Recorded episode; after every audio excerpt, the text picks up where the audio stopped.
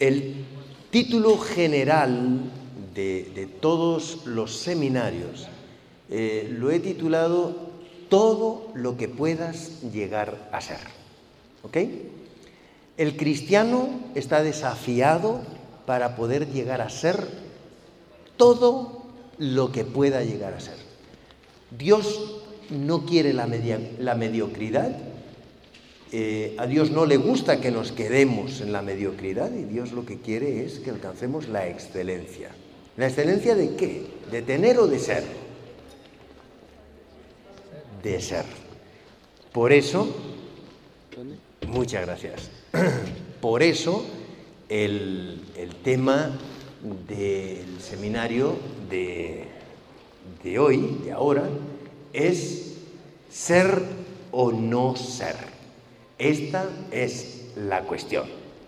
Bueno, eh, en Shakespeare encontramos en Hamlet una eh, frase famosa, ser o no ser, to be or not to be.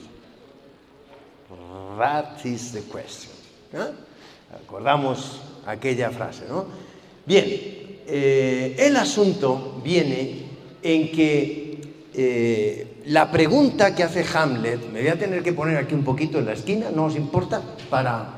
Eh, también sabéis lo que nos iría muy bien si nos pusiéramos todos en este ala. Y entonces yo aquí puedo ver, ¿vale? Yo sacrifico bajarme y vosotros sacrificáis el, cambiaros. Ok, así ah, sí. ahora esto es como dicen aquí en Guatemala, cabal. Ahora sí. Muy bien. Entonces, fíjense que el planteamiento que hace eh, Shakespeare en, en Hamlet es ser o no ser. Es aquí la cuestión. ¿Qué es más digno para el espíritu? Se pregunta él sufrir los golpes y los dardos de la insultante fortuna. Hmm. ¿Golpes y dardos la fortuna? A todos nos gustaría tener la cartera llena de plata, ¿sí o no? Bueno, hoy vamos a quitar ese mito. El mito de creer que cuando tenemos cosas somos importantes. No es verdad la peor pobreza que puede tener el ser humano es la pobreza del ser. Si tengo plata pero no soy, no soy nada. En segundo lugar dice, o tomar armas contra océanos de calamidades haciéndoles frente. O sea, o la fortuna me insulta, ¿vale? Y la fortuna me da golpes y dardos o por el contrario me tengo que armar contra un mar y un océano de dificultades tremendas, ¿vale?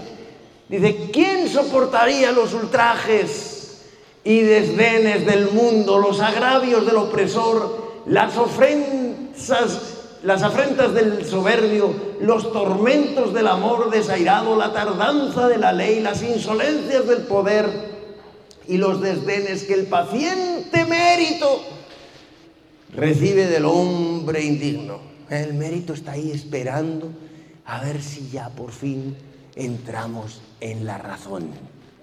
¿Eh? El paciente mérito, dice Shakespeare. ¿eh? Porque el mérito es muy paciente hasta que ya por fin a ver si entramos en razón en algún momento. Y ahora dice, temor que desconcierta nuestra voluntad y nos hace soportar los males que nos afligen antes de lanzarnos a otros que desconocemos. El miedo, el miedo al fracaso, el miedo al que pasará mañana, nos mantiene siempre en una pequeña jaula bastante complicada, ¿verdad? Muy bien, vamos entonces, ser o no ser, he aquí la cuestión, ¿qué es más digno para el espíritu? ¿Sufrir los golpes y dardos de la insultante fortuna o tomar armas contra océanos de calamidades haciéndole frente? Nos vamos a quedar en esa parte. ¿Qué es más digno para el espíritu? ¿Qué piensan ustedes que es más digno para el espíritu? Venga. O sufrir los golpes y los dardos de la insultante fortuna o tomar las armas contra los océanos de las dificultades. Si tuvieran que elegir o tener plata o hacerle frente a las dificultades, ¿con qué se quedan? Venga, Sinceros, ¿eh? Aquí vamos sinceros. ¿Con qué nos quedamos? La plata. Ah, faltaría más. ¿eh? Con plata se sufre muy bien. Sufrir en un hotel de, cinco estrellas, me dejó el marido, me dejó el marido. Pero ah, aquí tengo yo un jacuzzi para... ¿eh? ¿Qué prefieren? Porque desde este punto de partida es que vamos a hacer nuestro seminario de hoy. A ver realmente dónde estamos. Hay que meterse el dedo en el ojo y digo, ah, duele, pero es verdad. Tú lo has dicho, la plata. Vamos a ver si al final del seminario te sigues quedando con la plata, ¿ok? Bien, a ver, hacemos una valoración ahí de cómo estamos. ¿Cuántos quedarían con sufrir los golpes y los dardos de la insultante fortuna? ¿Puedo ver las manos? Vale, entonces vamos a ver cuántos prefieren tomar armas contra océanos de calamidades y hacerle frente. ¿Así? ¿Ah, ¿Preferís las calamidades? A que no queremos ninguna de las dos cosas. Seguro que no. Puestos a elegir hacia dónde se nos va la balanza. A la plata. A la plata. Tener. ¿Mm? tener. Al final, con un traje de Hugo Boss se pasa menos frío que con un traje de Arturo Calle. ¿Para que vamos a decir lo contrario, verdad? Bueno, vamos entonces a ver cómo es esta fiesta. Bien, vamos a ver los golpes y los dardos de la insultante fortuna. A ver en qué nos mete esto. La pobreza más temible es la pobreza del ser. O sea, si a algo hay que tenerle pánico, pavor en este mundo, es a dejar de ser, de tener la excelencia del ser. ¿Vale? Muy bien. La mano negligente empobrece, pero la mano de los diligentes enriquece. Shakespeare lo que viene a plantearnos es que si yo tomo armas contra el océano de las calamidades de la vida, lo que estoy es preparándome y capacitándome para ser un buen administrador de las cosas materiales. Así que hay que tomar un punto de partida, saber por dónde empezar. La punta del ovillo no está en tener, sino en ser. El ser adecuadamente nos va a dar tener, tener una titulación, tener plata, tener fe, tener, tener, tener, tener. Pero el tener es la consecuencia de haber preparado primero la casa donde vamos a meter todas las cosas. Porque ahora tenemos todo, pero no tenemos un banco donde poner la plata, ¿qué pasa? Ahora tenemos muebles maravillosos, no tengo una casa donde tenerlos, ¿qué pasa? Ahora tengo toda la plata para echar combustible, pero no tengo el carro, ¿qué pasa? ¿Eh? O si tengo el carro pero no tengo... ¿Cómo sería primero? huevo o la gallina? Mm, no sé. Bueno, sigamos. Las armas contra los océanos de calamidades, pero cuidado, ¿cómo dice? Haciéndoles frente. El problema es que cuando tenemos una dificultad, cuando nos viene una calamidad, lo que queremos es darle la espalda a la calamidad, no hacerle frente. Y entonces por eso le tenemos tanto miedo a la calamidad. Pero realmente las dificultades son las que más nos hacen crecer como personas, son las que mejor nos aportan la valoración de lo bueno. Supongamos que todo fuera bien en la vida, que no tuviéramos absolutamente ninguna dificultad de nada, no conociéramos lo que es pasarlo mal. ¿Lo pasaríamos bien con lo bueno? Esas personas que lo tienen todo que no tienen ninguna clase de dificultad, como no saben lo que es lo malo, entonces para ellos lo malo es no tener el pinta uñas del color con que se iban a poner hoy. La... Ay, no, qué desgracia, hoy no tengo el color verde, mamá. Porque todos necesitamos un mal de referencia para sentirnos bien. Por culpa del pecado, por supuesto, pero eso es así. ¿Listo? Ok, veamos. Sabemos lo que somos. Vamos hoy a ver dónde estamos parados. ¿Les parece bien? Hoy vamos a identificar dónde estamos parados. ¿Tú sabes dónde estás parada? Ah, ah. ¿Tú sabes dónde estás parada? Sí. Más o menos. Eh, en un rango de, ¿cuánto error? ¿10%? ¿5%? ¿1%? ¿20%? Entre 100. ¿Cuál es el rango de error que tú dices? yo sé que estoy bien parada, estoy sé, no bien o mal, sino sé dónde estoy parada en un rango de del 30%. ¿eh? ¿Y tú? ¿En qué rango? ¿Cuánto? 25. ¿Y tú en qué rango? 30. Ok. ¿Y tú en qué rango? 80, ¿no? Más, más péndula. ¿Y tú? ¿En dónde estoy parado? Ajá. ¿Con qué rango de error? Eh, voy a decir un 15%. Un 15. ¿Y tú? 20. Ok. Vemos que tenemos un rango de error. ¿Listo?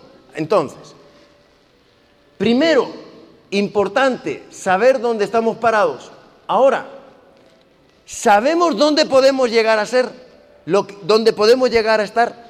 Tú decías un 25% de rango de donde estás parada y de lo que puedes llegar a ser. ¿Cuánto conocimiento tienes de lo que tú puedes llegar a ser? Ahí sí nos hace muchísimo más difícil, ¿os dais cuenta? Pero en este seminario nosotros tenemos que salir con las pilas puestas de saber ¿Dónde podemos llegar a ser? ¿Qué es lo que podemos llegar a ser? Para, nosotros eso es fundamental, porque es saber dónde estoy parado y a dónde puedo llegar. No se trata de que tú te compares con los demás. A mí que te compares con los demás es indiferente. Porque tú puedes ser el mejor de todos los tontos del planeta, pero ser el mejor tonto, eso no me va a llevar a ninguna parte. ¿Sí o no? Eh, ser el mejor abogado del mundo, porque estudié derecho, ser el mejor médico del mundo, si no estás dando todo lo que puedes dar de ti, el hecho de ser el mejor no te puede conformar, tienes que ser lo mejor que tú puedes llegar a ser. Ahora, ¿y cómo se hace eso? ¿Cómo puedo descubrir eso? ¿Entienden lo que le da sentido al seminario? ¿Avanzamos? ¿Cuál es la trayectoria de tu vida? ¿Hacia dónde te diriges? ¿Sabes hacia dónde estás yendo? Mirad, solamente hay dos direcciones. ¿eh? No, no penséis que hay muchas alternativas. La vida o nos lleva para arriba o nos lleva para abajo. O nos lleva hacia la derecha o nos lleva hacia la izquierda, en un sentido o en otro. Pero es A o B. Si decido ir para arriba o para abajo, ok. Si decido ir para la izquierda o para la derecha, ok. Pero no es, bueno, yo puedo ir hacia la izquierda y hacia arriba. Hombre, ¿y por qué no? No llegas. No llegas. Los puntos de la rosa de los vientos es norte, sur, este, este o este. ¿Con cuál me quedo? ¿Con este o con, este? ¿Eh? ¿Norte o sur? ¿Arriba o abajo? ¿Cuál es la trayectoria de tu vida? En este momento, ¿hacia dónde vas? ¿Ya lo tienes pensado? ¿Estás yendo hacia abajo? ¿O estás yendo hacia arriba? Yo quiero que hagamos un ejercicio. Quiero que miréis arriba y me digáis qué veis. Un techo. ¿Sí? Ok, ahora quiero que hagamos algo. Vamos a hacer este, este, seminario un poco dinámico. Ahora necesito que salgáis fuera y miréis arriba y me digáis qué veis y volváis. No os quedéis ahí fuera, ¿eh? Salgan, miren arriba.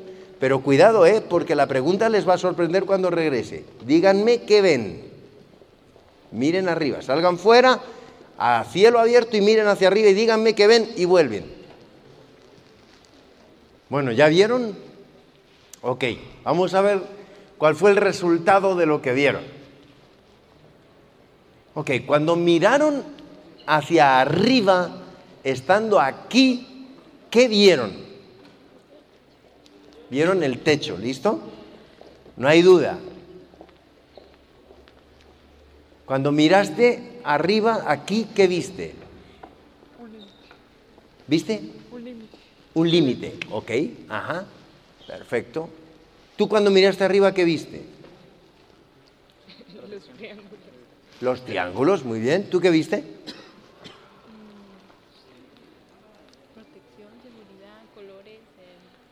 protección, seguridad, colores. Figuras geométricas. Figuras geométricas, muy bien. ¿Tú qué viste cuando miraste hacia arriba? Aquí. ¿Cómo? Las vidrieras de colores, qué bonitas, ¿no? Ok. Me gustó mucho tu expresión. Fuiste tú la que dijiste que viste límites. ¿eh? El techo nos dio un límite. Ahora salieron fuera, miraron hacia arriba. ¿Qué vieron? ¿Qué viste cuando miraste hacia arriba? Eh, vi que podemos llegar. No tenemos un límite tan... no hay límite, ¿verdad? Mirar a cielo abierto ¿El techo aquí es algo alcanzable? ¿Sí? Tócalo. Nos ponemos a caminar por aquí. Yo camino por aquí sin ningún problema, me doy la vuelta, sigo caminando. Y observarán que no me salgo de aquí de ninguna manera no hay ningún problema, no existe ningún riesgo de nada. ¿Por qué me da miedo caminar por algo así si a ambos lados tengo un precipicio de 200 metros de altura? Pero si la altura fuera de 3 metros, ¿caminaría exactamente igual sin problema?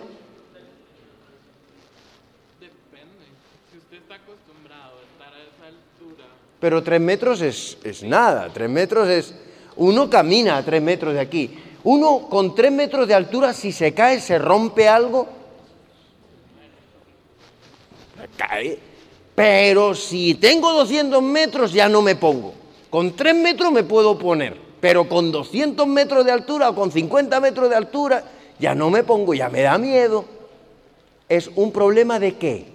De actitud. Nuestra actitud frente a una determinada realidad me hace comportarme de un modo o de otro. Cuando yo creo que el techo es alcanzable, pero realmente no lo puedo alcanzar como no puedo alcanzar el cielo azul, estoy exactamente en lo mismo. Pero ambos son alcanzables con la mirada. Porque yo miro hacia allá y puedo ver los detalles, y miro al cielo y puedo ver los detalles. Más aún, en el cielo azul yo puedo imaginarme estar ante la presencia de Dios, cosa que aquí me va a resultar más, más difícil. Así que el cielo azul, con parecer más inalcanzable, todavía es mucho más alcanzable y yo puedo tocar el cielo azul, cosa que esto no lo puedo tocar porque me va a generar y me va a mover ciertas virtudes. Ya descubrimos cómo es, mirando al norte, poniendo el punto hacia arriba, que cambian las diapositivas, para que vean. Entonces, tu actitud determina el impacto de tu presencia. No es la plata que tengas, es tu actitud frente a la vida. Tú tienes toda la plata y tu actitud es negativa. No sirve. No tienes plata, pero tienes una actitud positiva porque comprendes que a través de tu actitud correcta vas a alcanzar cotas mucho más elevadas. Entonces vamos bien. ¿De acuerdo? ¿Vamos entendiendo el asunto? Ok. Entonces, llegamos a una primera conclusión. La actitud es el pincel con el que la mente colorea nuestra vida y somos nosotros quienes elegimos los colores. ¿Qué os parece la idea? ¿Os gusta la frase? ¿La aprendemos? Ok, venga, ¿me ayudan? Vamos a aprendérnosla. La actitud es un pincel. Ok, venga, imaginemos en nuestra mente, la actitud es un pincel y nosotros Ahora lo que vamos a hacer es elegir los colores, porque nuestra actitud es la que le va a dar el color a la vida. Ahora, ¿qué color quieres que tenga tu vida? Aquí es donde está la cuestión. Entonces, no se trata del planteamiento que hacía Shakespeare. El planteamiento que hace Shakespeare es equivocado de, de principio porque presenta como algo malo tener y como algo malo enfrentar. Él está viendo la parte negativa. Nosotros vamos a mirarlo desde la parte positiva y vamos a enfocar desde el plano de la actitud correcta. ¿Preparados para pintar? ¿Pintamos? ¿Os parece? ¿Cuántos de vosotros sabéis pintar? ¿Sabes pintar? Pero pintar, pintar o... Ah, qué bien. A ver si me hacen un cuadro. Bien, miren. Punto número uno. Ideas y opiniones. Nuestras ideas y nuestras opiniones. Yo comprendo que ustedes van a compartir con otros eh, ponentes, otros seminarios. Qué pena, porque en otros seminarios vamos a hablar de cuánto nos condicionan nuestras ideas pero se lo van a perder. Pero nuestras ideas y nuestras opiniones, nuestros paradigmas y nuestros preconceptos nos condicionan muchísimo, mucho más de lo que nos podamos imaginar. Y nos proyectan mucho más de lo que nos podamos llegar a imaginar. O sea que o nos condicionan o nos proyectan. De ahí llegamos a lo que hacemos como una evaluación afectiva. La, aquella idea que yo estoy acariciando es buena, me identifico con ella, ta, ta, ta, ta, ta, ta, ta, ta, ok. Y finalmente, eso me evoca una conducta. Recuerden, ideas, evaluación afectiva, conducta. Esos tres elementos están entrelazados para una actitud correcta para enfrentar la realidad del ser en su estado más excelente. ¿Estamos preparados? Subimos al avión, nos vamos de viaje, ¿eh? nos elevamos rumbo al norte y hoy vamos a tocar las cotas más altas de lo que podemos llegar a ser. ¿Preparados? ¿Listos? ¿Quién pilota? ¿Quién pilota? Venga. Subamos al avión. Necesito un piloto. ¿Quién pilota? Nadie quiere pilotar. Pues sin piloto no nos vamos a ninguna parte. ¿Le pedimos a, Dios que sea nuestro piloto? ¿Oramos? Ok. Querido Dios, en estos momentos en los que vamos a ver cómo debemos alcanzar lo más elevado de nuestra vida, Queremos pedirte que tú nos inspires, que tú abras nuestra mente para que podamos tomar conciencia objetiva de todo lo que debemos hacer en nuestra mente, los cambios, los paradigmas que debemos cambiar. Nos ponemos en tus manos, Señor, para que tú hagas hoy en este seminario toda la obra que necesitamos que tú hagas en nosotros. En nombre de Jesús, amén. ¿Listos? Ahora sí, ya tenemos piloto, cogemos pista de despegue y despegamos. Vamos allá. Aquí tenemos la rueda de los colores. Hemos dicho que la actitud es el pincel con el que nuestra mente colorea nuestra vida y somos quienes elegimos los colores. Estas son las actitudes que necesitamos en nuestra vida. Necesitamos capacidad de innovar, comunicación, confianza, determinación, generosidad, bondad, adaptabilidad, honestidad, paz y paciencia. ¿Listo? Ahora, una actitud no puede nunca viajar sola. Vale, yo quiero innovar.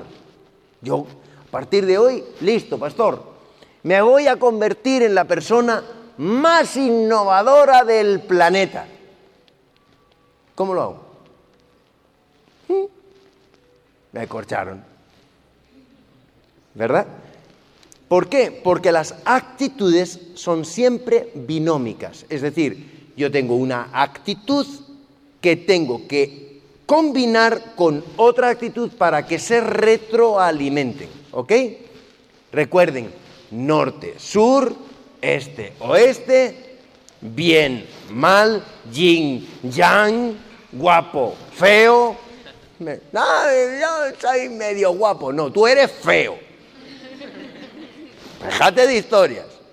Si eres guapo, eres guapo. Y si eres feo, eres feo. No, yo, yo, yo tengo carácter, a veces buen carácter, mal carácter.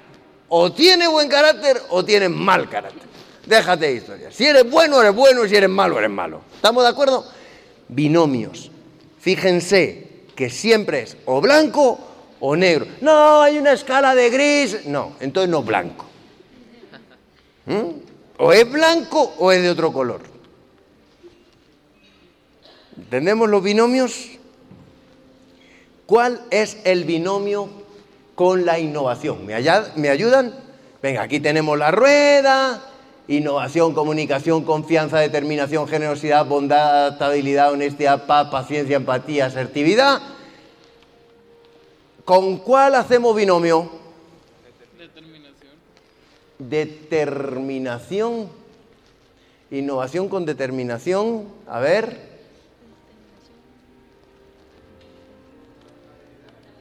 con adaptabilidad. Me gusta, sí señor. Ahí lo tenemos. Premio, te, ganaste un viaje a España. Dentro de 25 años te devolvemos el de regreso.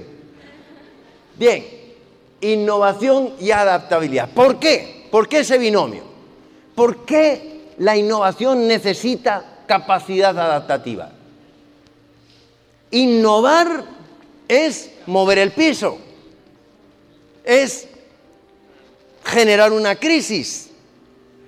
Es que, que lo que teníamos como fundamento ya no lo tenemos. Vamos a innovar. Ahora viajábamos de un continente a otro en barco. Ahora vamos a ir en avión. Y de un churro en avión que me caigo antes al principio era, no que me ahogo, un barco no que me ahogo, ahora y si me caigo. No, subamos en globo. Sube en globo, que no pasa nada, y te subes en un globo aerostático, por cierto. Una curiosidad simpática. Eh, en Chiquimula eh, estuve dando unas conferencias y en el hotel, en, el jardín del, del hotel, me despertó un ruido infernal, era un globo aerostático que lo habían puesto en el, en el jardín del hotel y ahí, anclado, nos subieron. Y llamé a mi hija y le dije, mira lo que han puesto en el parque del hotel. Dice, ahí va, un globo terráqueo. Y le dije, globo terráqueo no, Sara, y esto es un globo aerostático. No, es un globo terráqueo. Ella estaba convencida que a eso se le llamaba globo terráqueo. Digo, entonces la Tierra es un globo aerostático.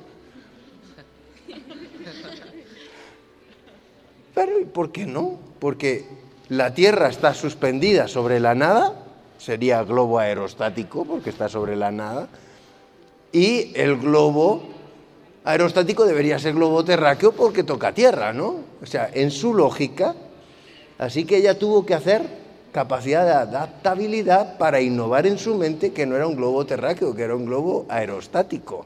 ¿eh? Nosotros, cuando decidimos innovar, tenemos que entender que se nos va a mover todo el piso.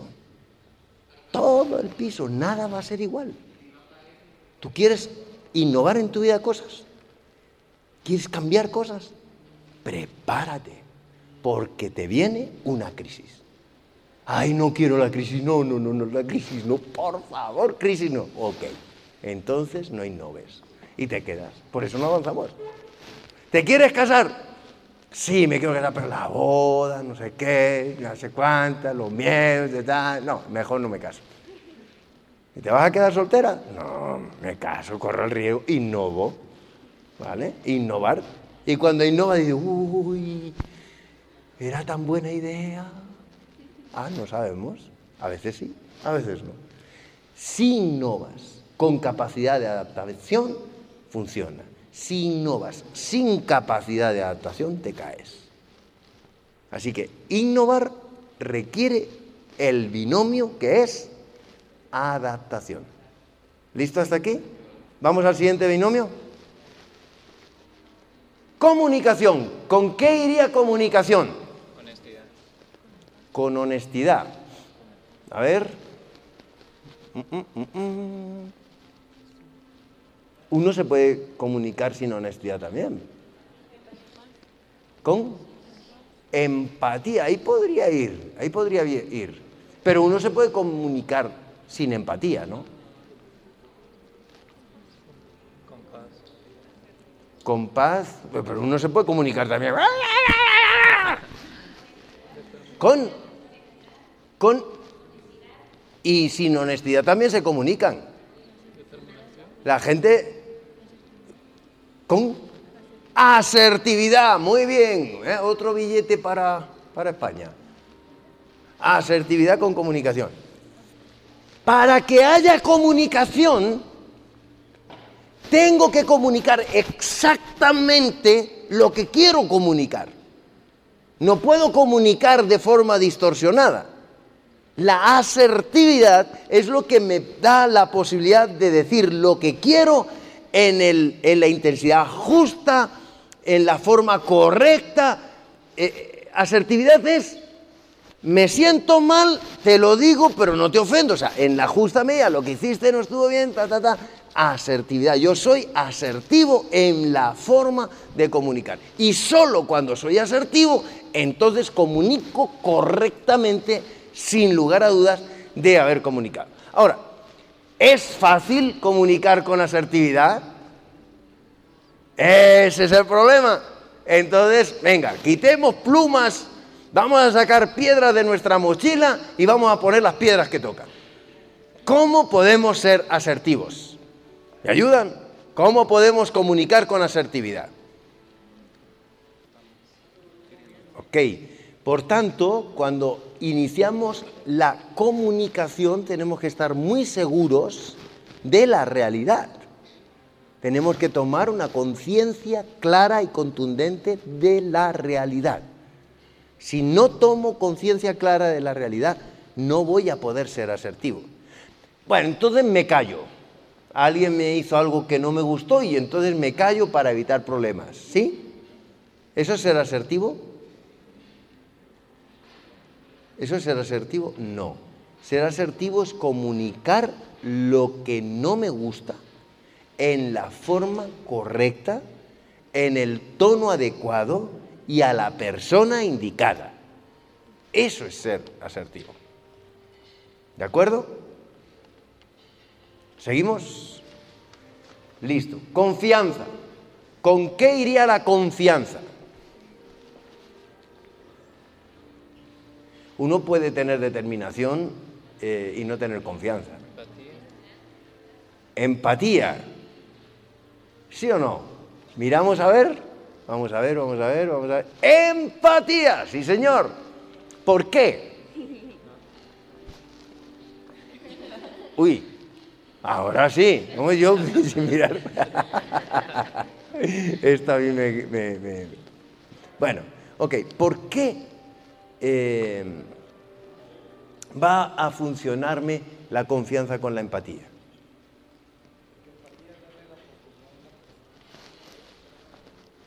Y cuando yo soy capaz de darle la oportunidad a otras personas, puedo confiar en ellas. Si no le doy oportunidad a otras personas, no puedo confiar. Ven que están vinculadas. Ahora, la pregunta es, yo confío en las personas con las que me relaciono. Confío en mi novio, en mi novia, en mi esposo, en mi esposa, en mis compañeros de trabajo o... Mm, no, no, no, este, cuidado con este, que este no es de fiar. ¿Os ha pasado alguna vez? Eh, hola, ¿qué tal? ¿Cómo está? No le qué, no sé cuál. De ese no te fíes.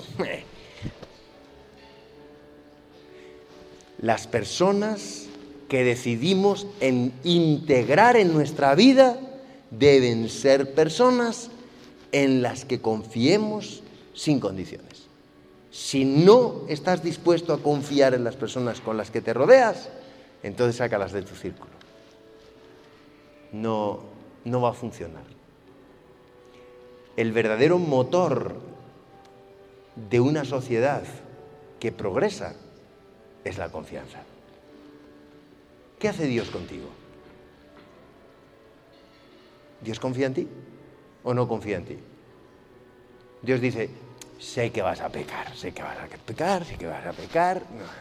No, no, muero por ti. No muero por ti porque vas a pecar. ¿Lo hace así? Sé que vas a pecar, pero sé que tú, por el poder de mi influencia en tu vida, vas a dejar de pecar. Mi influencia es mucho mayor sobre ti que la influencia que tiene el pecado. Confío en ti. Entonces, si Dios confía en ti, ¿por qué no vas a confiar tú en los demás? Arranca, parte de ahí y verás que la confianza te va a ayudar a ser empático y la empatía, ponerte en el lugar de los demás, te va a ayudar a confiar en los demás. Cada persona somos nosotros y sus circunstancias. Okay, ¿Vamos bien? ¿Les parece que están invirtiendo bien su tiempo? ¿Sí? ¿Avanzamos? Determinación. ¿Con qué va la determinación? La determinación con honestidad. Pero uno puede tener determinación de hacerle daño a otra persona. Y ahí no incluiría la honestidad. Paciencia. Veamos. ¿Sí? ¿Salió? ¿No? ¡Ah! Otra vez me falló esto. ¡Sí! Efectivamente. Determinación y paciencia. ¿Por qué? ¿Por qué la paciencia me ayuda con la determinación? Porque uno el inventor de la luz. ¿Quién, inventó eh, la luz? ¿Se acuerdan? ¿Quién fue? Muy bien, muy bien. Sí, así me gusta. ¿Qué le pasó a Edison con la luz? Cogió y puso, ¡ping! La luz. ¡Oh! Sea la luz. ¿Y fue la luz? No. ¿Qué necesitó? determinación y qué? Y paciencia. Dios está determinado a salvarnos y tiene paciencia con nosotros, pero un montón de paciencia. ¿O no? La paciencia de Dios es increíble. ¿Sí o no? Entonces, la determinación va... Si no estáis de acuerdo en uno de los binomios, me lo decís, ¿eh? No estoy de acuerdo con este binomio. De momento vamos bien, Ok, sigamos. Generosidad. ¿Con qué va la generosidad? Ah, ya le habéis cogido el ritmo a esto y no, ya aunque no encaje ya sabemos cómo va la dinámica de la espiral. ¿Y si la he cambiado? Que puedo haberlo cambiado, ¿eh? Ah, no, ya hemos cogido el mecanismo. Ya, ya, ya. Ahora ya. Generosidad. ¿Cuándo soy generoso? ¿Cuándo puedo ser generoso? Cuando tengo bondad, cuando tengo honestidad o cuando tengo paz. Generosidad cuando tengo bondad. Pero hay gente buena que está caña, ¿eh? Y no suelta un quetzal con la paz. ¿Cuántos creen que la generosidad iría con la paz? Cuando uno tiene paz en el corazón es cuando puede, ah, bueno, pues hágale. Cuando uno está tranquilo, papá, me puedo ir al, parque, estoy vete al parque. Papá, sí. Eh, eh, ¿Puedo salir con mis amigos? Sí. ¿Puedo llegar a las 5 de la mañana? Anda.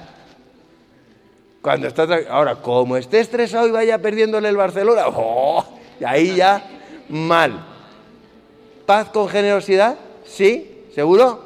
Le damos a ver. Sí, señor. Paz con generosidad. Efectivamente. Uy. ya ay, ay, ay. Oye, esto está poseído, ¿eh? Bueno, ok, entonces paz y generosidad, efectivamente. Bueno, y ahora, ¡Bondad con qué va. Bondad va con honestidad, efectivamente. ¿Listo? Muy bien. ¿Estamos de acuerdo con estos binomios? ¿Uno podría ser honesto sin ser bondadoso? La bondad trae implícito ser honesto. Y la honestidad trae implícito ser bondadoso. ¿Listo? Muy bien. Visto esto, el que no vive para servir, no sirve para vivir. ¿Quién dijo eso? ¿Te lo sabías o lo has leído? Muy bien. Bueno, nos acercamos. Mirad lo que dijo Tagore. Me encanta esta expresión de Tagore. Yo no sé hasta qué hora vamos. ¿Vamos bien? Porque yo quiero abrir luego turno para que podamos conversar un poco. ¿eh? Dice, nos acercamos al máximo a quien es grande cuando somos grandes en qué? en humildad. ¿Estamos de acuerdo? O sea, tú quieres llegar bien alto, quieres elevarte por encima de este techo y quieres llegar hasta el trono mismo de la gracia. ¿Quieres hacerlo? ¿Sí? Entonces, se humilde. La humildad te va a proyectar hasta la misma presencia de Dios. ¿Estamos de acuerdo?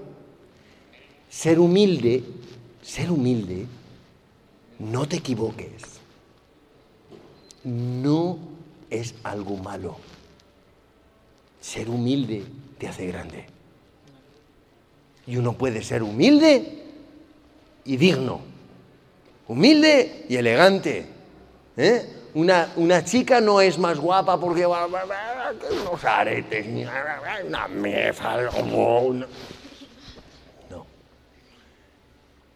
Una persona es grande por su humildad. Cuanto más humildes somos, más cantidad de Dios tenemos. Y Dios es el Todopoderoso. ¿Sí? ¿Estamos de acuerdo? Así que Estoy de acuerdo con Tagore, aunque Tagore no estaba de acuerdo conmigo. Pero yo sí estoy de acuerdo con él. Nos acercamos al máximo a quien es grande cuando somos grandes en humildad. ¿Y quién es el más grande? ¿Con quién nos tenemos que comparar? Porque Él es todo en nosotros. ¿Ok? Muy bien. Preguntas. preguntas? No me lo puedo creer. Venga, en cuanto soltemos la primera, ya todo, todo fluye. El, problema está en la primera. Venga, ¿quién es el primero que se Preguntas, opiniones, eh, aportaciones. Ah, haciendo referencia a lo que usted hablaba sobre la humildad, yo creo que uno de los grandes problemas del ser humano es que la humildad por pobreza. Y no es así. La humildad es una característica y que al final realmente nosotros visto desde el punto de vista cristiano, no voy a ponerlo de esa manera, solo vamos a tener mientras pasemos tiempo con, Jesús. Y el tema hoy me gustó mucho porque eh, precisamente hoy estaba leyendo en profetas Israel, que eh, una de las características de Eliseo era que él hacía las pequeñas cosas con mucha dedicación y le ponía mucha importancia a esas cosas y, que era a través de esas pequeñas cosas que él hacía bien que el Señor lo estaba preparando para hacer ese llamado que fue pues, ser profeta de Dios. Y me llamó mucho la atención porque muchas veces como seres humanos eh, pensamos que nos estamos preparando para las cosas grandes, pero estamos haciendo por un lado las cosas pequeñas, que son las cosas que importan. Y realmente em, es increíble ver cómo a través de esas pequeñas cosas el Señor a uno lo va, lo va preparando y educando y tenemos sueños, tenemos eh, metas que quisiéramos cumplir, pero muchas veces perdemos de vista eh, esas pequeñas cosas que son las que nos van a preparar para hacer esas grandes cosas. Entonces, de nada nos va a servir tener innovación, determinación, bondad, paciencia, en el que hay todos los elementos que podamos tener si al final también descuidamos lo más importante, que es tener a Cristo en nuestro corazón como nuestro aliado principal, eh, ¿verdad? En nuestra vida. Efectivamente. Fíjense que Jesús dijo, el que me es fiel en lo poco, en lo mucho, me es fiel. Pero nosotros queremos hacer cosas grandes, cosas espectaculares. ¡Hala! Yo. No. Empieza por lo poco. Empiezas en poquitas cosas, tac, tac, tac, tac, tac. Y cuando te vengas a dar cuenta, terminaste semestre a semestre, tienen el título, pero es semestre a semestre, noche a noche Señalador a señalador, coges y coges y señalas una frase, la frase adecuada para el examen. ¡Ay, qué alegría da cuando Se lo habías rayado bien! Esta era. ¿Verdad? Qué interesante. Pequeñas cosas. Cuando tú en las pequeñas cosas te fijas, pero para fijarse en las pequeñas cosas uno tiene que ser humilde. Porque si no eres humilde, no vas, porque tú siempre vas a buscar, ah, un tener un Ferrari. Sueño de mi vida tener un Ferrari. Ok, analicemos el sueño del Ferrari. Hay un libro que os recomiendo, se llama El monje que vendió su Ferrari. Muy bueno ese libro. ¿Vale? Eh, quien tenga oportunidad que se lo compre. Y luego que haga un análisis eh, de meter ahí lo que falta, que hay cosas que ese libro le faltan. Robin Salma no mete ahí a Dios, pero sí mete ciertos conceptos muy interesantes que son importantes. Bueno, ¿dónde voy? Ferrari. Ah, vamos a soñar. Voy a regalaros a cada uno un Ferrari. En este momento ya tienes un Ferrari ahí en la puerta. ¿Listo? ¿Vale? Tu sueño cumplido. Un Ferrari.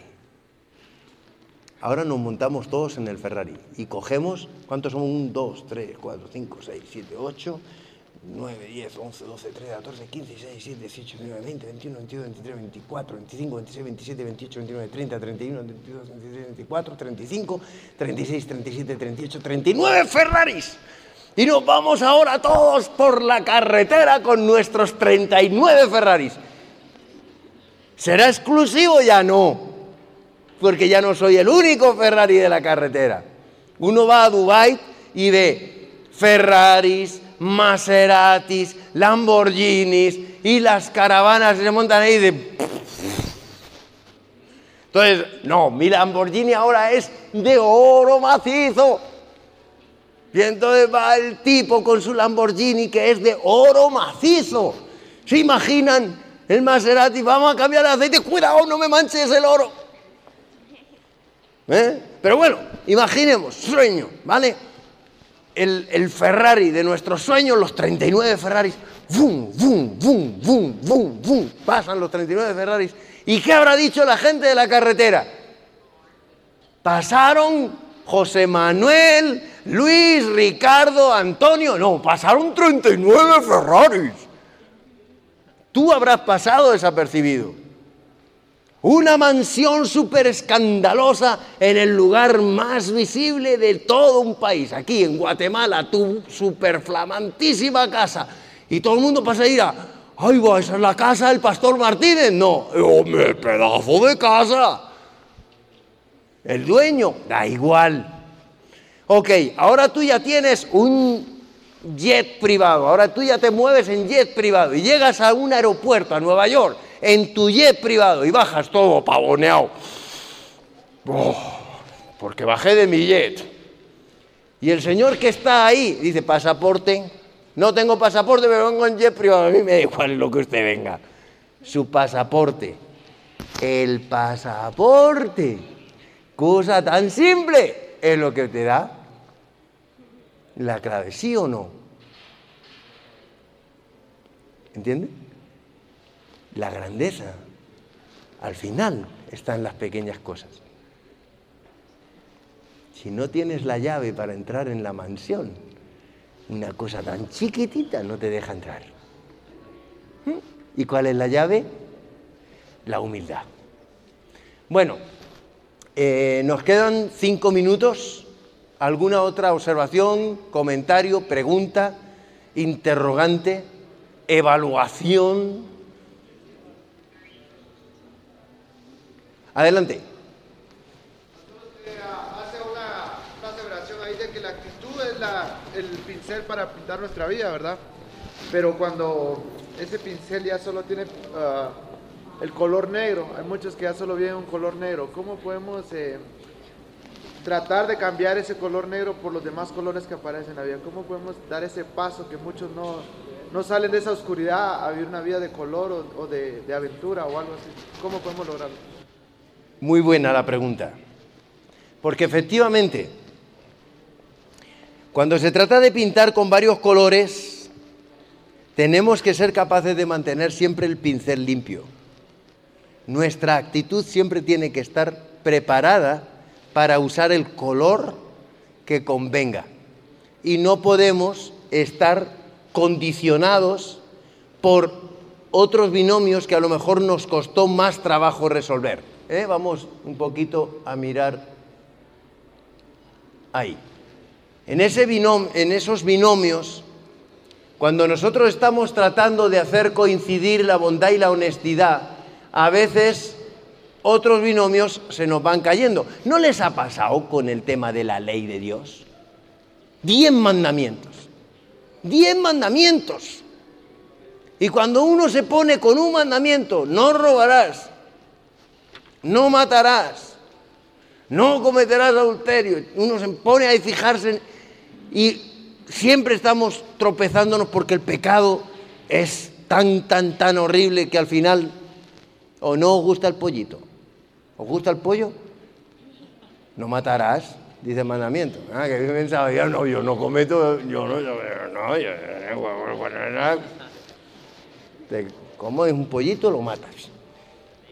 ¿Eh? Así que pecador por comerte el pollito. Entonces, el asunto está en que cuando yo tengo que resolver un binomio, para resolver ese binomio, obligatoriamente tengo que limpiar el pincel, porque como lo lleve arrastrándolo de binomios anteriores, la vamos a embarrar. ¿Ok? ¿Y cómo se limpia el pincel? Eso lo vamos a ver en el próximo seminario. Bueno, para mí fue un privilegio tener este grupo tan honorable y tan selecto. Recuerden, la actitud es el pincel. Nosotros elegimos los colores y Dios es el que nos da el resultado. Miren hacia arriba cuando salgan, miren el cielo y no vean las nubes. Vean el trono de Dios, porque a Él podemos llegar. Puedes volar tan alto, tan alto, tan alto, que hoy te coloques delante de la misma presencia de Dios. Que Dios os bendiga. Esta presentación fue brindada por Audioverse, una página web dedicada a esparcir la palabra de Dios a través de sermones gratuitos y mucho más. Si quisiera saber más de Audioverse o si le gustaría escuchar más sermones, por favor visite www.audioverse.org